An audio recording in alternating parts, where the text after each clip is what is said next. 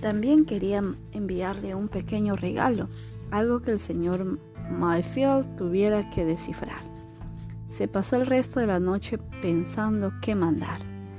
A la mañana siguiente, cuando se sacó el cambio del bolsillo, encontró un boleto del metro. El señor Mayfield vivía tan lejos que seguramente nunca había venido a la ciudad. Gregory metió el boleto en el sobre y añadió una línea más a su carta. Postdata. Aquí hay un regalo misterioso para usted. El martes, después de clases, Gregory salió disparado a casa. Antes de llegar a la avenida, se dio cuenta de que alguien corría tras él. Espérame, Greg. No puede haber llegado todavía una respuesta, jadeó Tommy. Si apenas enviaste la carta el sábado. A que llego primero que tú. Lo desafió Greg sin responder. Tommy y Gregory no dejaron de correr hasta cruzar la puerta del departamento. Hola Tommy, dijo la señora Nelson. Me temo que no ha llegado nada, Gregory. Gregory no la escuchó y se puso a revisar el montón de cartas que había en la mesa de la entrada. La señora Nelson temió que no. El miércoles, el jueves e incluso el viernes, el sábado en la mañana, Gregory acompañó a su mamá a la lavandería. Pasó más de una hora sentado frente a una enorme lavadora, perdido en sus pensamientos, mientras veía girar las camisas, los calcetines, las toallas y las fundas de almohadas. Pensaba en un globo dando volteretas en el aire y luego cayendo, cayendo, cayendo en un dorado campo de trigo a la orilla del campo. Un venado de cola blanca salía disparado del bosque y luego se quedaba inmóvil. Un gran búho lo observaba y esperaba la noche, posado en una rama de un abeto. Creo que la lavadora ya terminó de enjuagar. Gregory, dijo mamá, ¿me traes el carrito? Gregory suspiró y se deslizó de la silla. Jaló el viejo carrito de plástico y lo arrastró por el suelo. Las ruedas se iban para otro lado. Las pateó. Seguramente el señor Mayfield no contestaría su carta.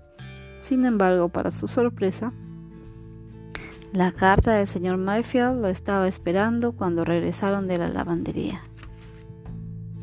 Querido Gregory, gracias por el boleto del metro. Primero creía que era para el cine o algo parecido, pero la señora de correo me dijo que era me será muy útil si alguna vez voy a, tu ciudad. Me dio gusto saber que te interesa la naturaleza. Cuando yo era joven, también me gustaba investigar por mi cuenta y aprendí muchas cosas. Pero luego mi padre se lastimó la espalda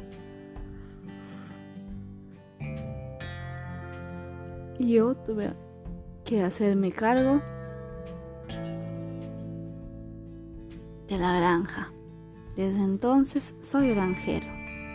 Sí, cerca de aquí hay algunos bosques, aunque ya no tantos como antes. Hay un buen trecho junto al río, donde me gustaba acampar. Saludos, Pete yo también te estoy enviando un regalo misterioso. Quizás sepas de qué se trata. Cuatro pelotitas rojas rodaron fuera del sobre ¿Serán tomates cherry? preguntó a su mamá. Están muy chicos, ¿no? No, no son tomates cherry. Parecen arándanos, pero tampoco creo que lo sean. Y no se parecen a ningún tipo de mora que yo conozco. Gregory corrió con la carta a la casa de Tommy. ¿Viste? Le gustaba acampar, igual que nosotros. Nos gustaría hacerlo. Tommy le mostró las pelotitas rojas a su abuela, pero ella se encogió de hombros y negó con la cabeza. En la biblioteca, Gregory vació el sobre en la mano de la señorita Womble. Veamos, por acá tenemos un libro para identificar arbustos. Llevaron el libro a su, a su mesa. Oye, Greg, dijo Tom, después de unos minutos. Todos esos arbustos se ven iguales. ¿Por qué mejor no le preguntas al señor Mayfield? No tome. Greg no podía explicar por qué, pero tenía que encontrar la respuesta por sí mismo. De otro modo, el señor Mayfield pensaría que no sabía nada de la naturaleza y ya no querría escribirle. Ya sé, pregúntale al señor Hansen. Un maestro seguro sabe de estas cosas. Era una buena idea, pero Gregory aún quería averiguar qué era su regalo sin ayuda de nadie. Además, las clases apenas habían comenzado hace un mes. Todavía no conocía muy bien al señor Hansen, su maestro de cuarto año. Quieres yo le pregunto, dijo Tommy cuando Gregory no le contestó. No, así está bien. Es sábado, Greg. Seguro hay partido en el parque. Al rato seguimos investigando. Ve tú, yo llego en un ratito. Tommy se puso de pie.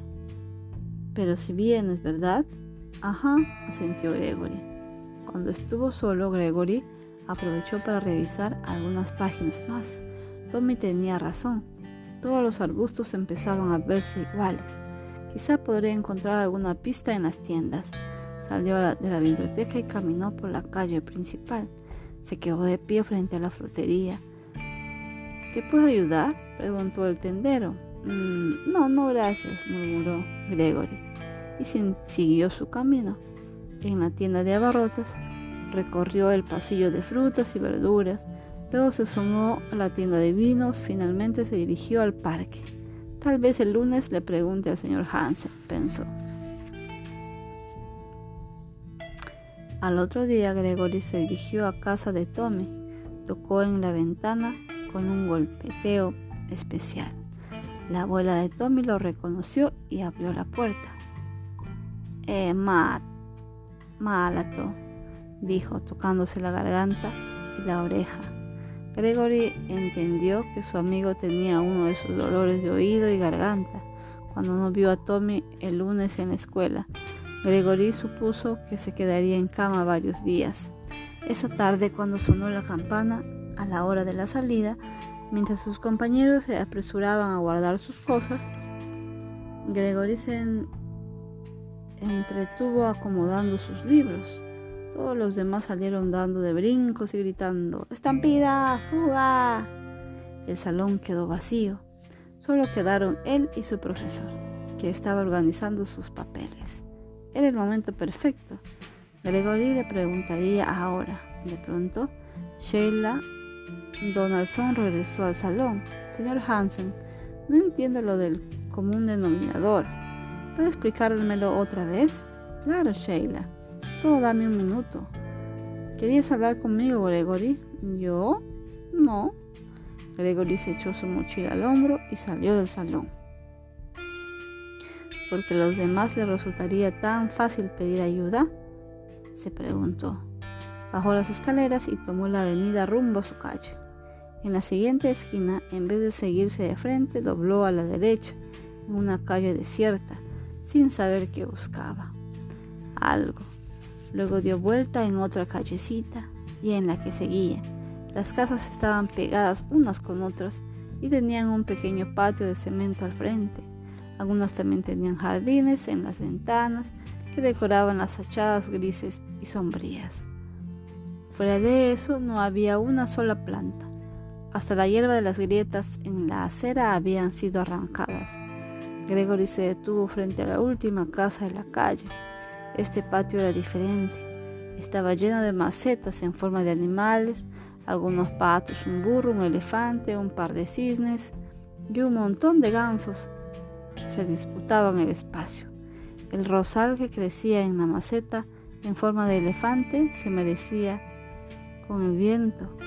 Las últimas flores marchitas caerían en poco tiempo y justo ahí al final del tallo, donde las flores ya habían caído, Gregory descubrió unas pelotitas rojas, iguales a las que traía en su bolsillo.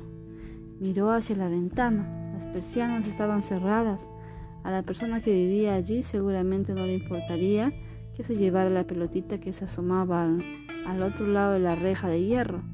Le dio un tironcito y se desprendió. Luego se echó a correr y no se detuvo hasta la biblioteca.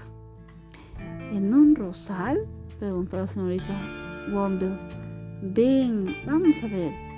Se dirigió a la repisa que decía jardinería y sacó un volumen gordo.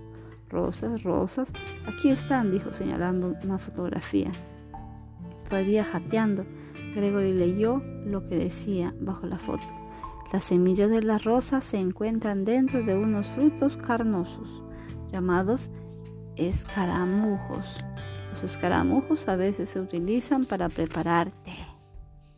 Con el abrecartas de la señorita Womble, cortaron el escarabujo que Gregory había encontrado y uno de los señor Myfield. Eran idénticos por dentro. Gracias, señorita Womble. Gregory escribió un mensaje urgente en el código secreto y camino a casa lo escuchó en el buzón y lo echó en el buzón de Tommy. No podía aguantarse las ganas de escribirle al señor Juan Myfield. Y ahora, ¿qué regalo le mandaría? En los días siguientes, donde quiera que iba, los ojos de Gregory se movían de un lado a otro, buscando el siguiente regalo misterioso. Empezó a fijarse en cosas que nunca había visto. ¿Sabías que hay un dragón en el techo del banco? Le preguntó a su mamá una noche durante la cena. Gracias, nos vemos mañana.